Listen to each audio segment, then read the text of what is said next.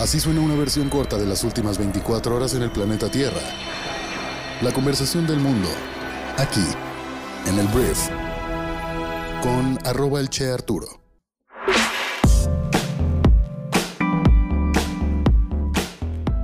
Hola, muy buenos días, bienvenidos a esto que es el Brief para este martes 2 de noviembre. Yo soy Arturo y aquí vas a poder escuchar las 10 noticias que debes conocer el día de hoy en unos cuantos minutos. Entonces, vamos a comenzar. Comencemos hablando de México y vamos a hablar de dos noticias, una que es política y otra que tiene que ver con migración. La primera es que el PRI, el Partido Revolucionario Institucional, le negó el permiso a Quirino Ordaz para colaborar en el gobierno de Andrés Manuel López Obrador y ser embajador.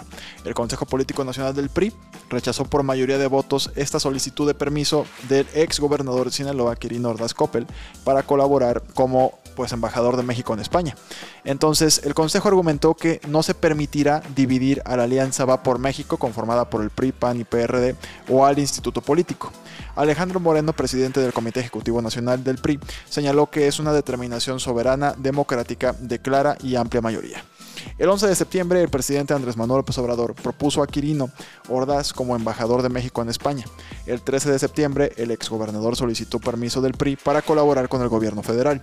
Y ahora lo que dice el PRI es que no, no vas a poder ir como priista a colaborar con Morena, o a colaborar con el gobierno de AMLO, porque pues de alguna forma esto agrietaría esta alianza va por México que va a ser muy necesaria para las elecciones del próximo año 2024 y pues mientras Morena siga así de fuerte, todas las que vengan. Entonces veremos qué hace Quirino ahora, porque seguramente va a renunciar al PRI.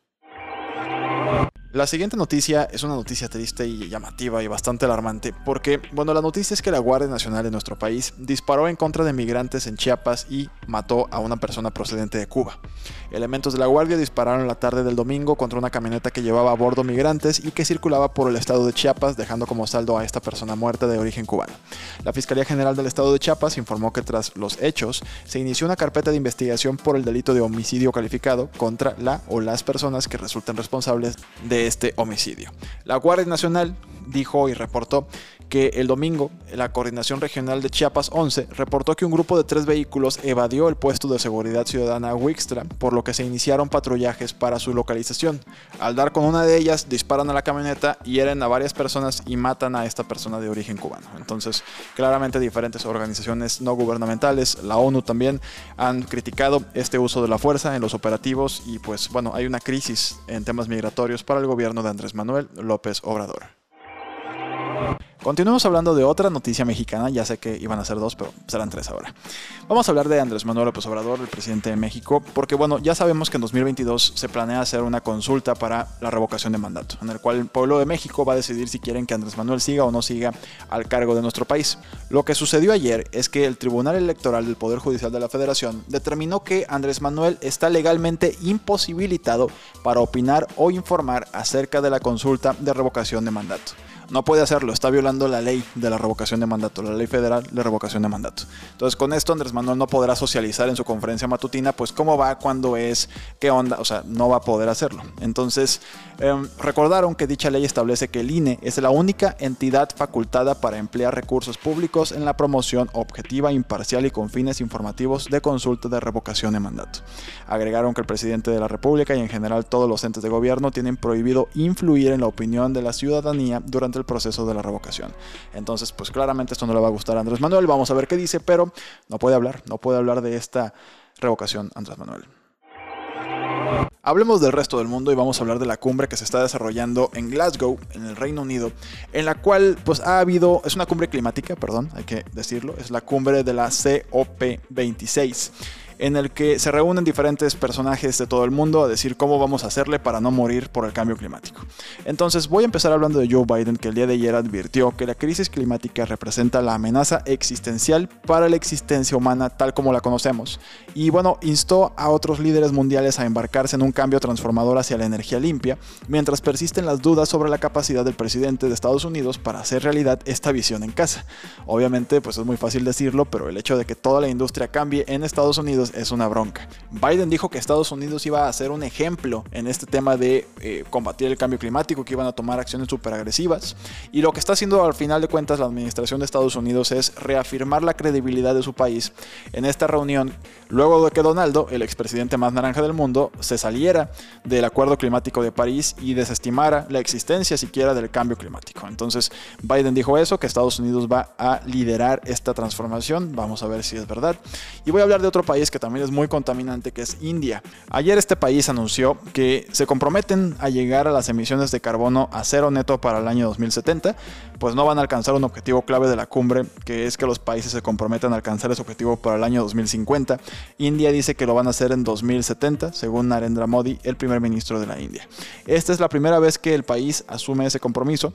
Y bueno, neto cero o convertirse en carbono neutral significa no aumentar la cantidad de gases de efecto invernadero que hay actualmente en la atmósfera. Por el contrario, China, por ejemplo, ha anunciado planes para la neutralidad de carbono para el año 2060, mientras que Estados Unidos y la Unión Europea apuntan a llegar a cero neto para el año 2050. India es el cuarto mayor emisor de dióxido de carbono del mundo después de China, Estados Unidos y la Unión Europea. Hablemos de Tailandia porque este hermoso lugar que es Tailandia vuelve a abrir sus puertas para recibir turistas después de año y medio. Ya comenzaron a llegar este lunes a Bangkok las personas pues a vacacionar. La isla Phuket también ya tiene una reapertura de la industria turística después de 18 meses de restricciones por COVID. La pandemia del coronavirus azotó la economía del país asiático muy dependiente del turismo, que el año pasado tuvo sus peores resultados desde la crisis financiera asiática de 1997, con una caída de más del 80% en la llegada de visitantes. Entonces ya las autoridades autorizaron la llegada de turistas vacunados de 63 países y territorios considerados de bajo riesgo sin necesidad de cuarentena prolongada. Hablemos de COVID, ya que estamos hablando de confinamientos, porque la cifra mundial de muertos por COVID-19 ayer superó los 5 millones, menos de dos años después de una crisis que no solo ha devastado a los países pobres, sino que también ha humillado a los ricos con sistemas de atención médica de primer nivel. Juntos, Estados Unidos, la Unión Europea, Gran Bretaña y Brasil, todos países de ingresos altos o medianos altos, representan una octava parte de la población mundial, pero casi la mitad de todas las muertes reportadas.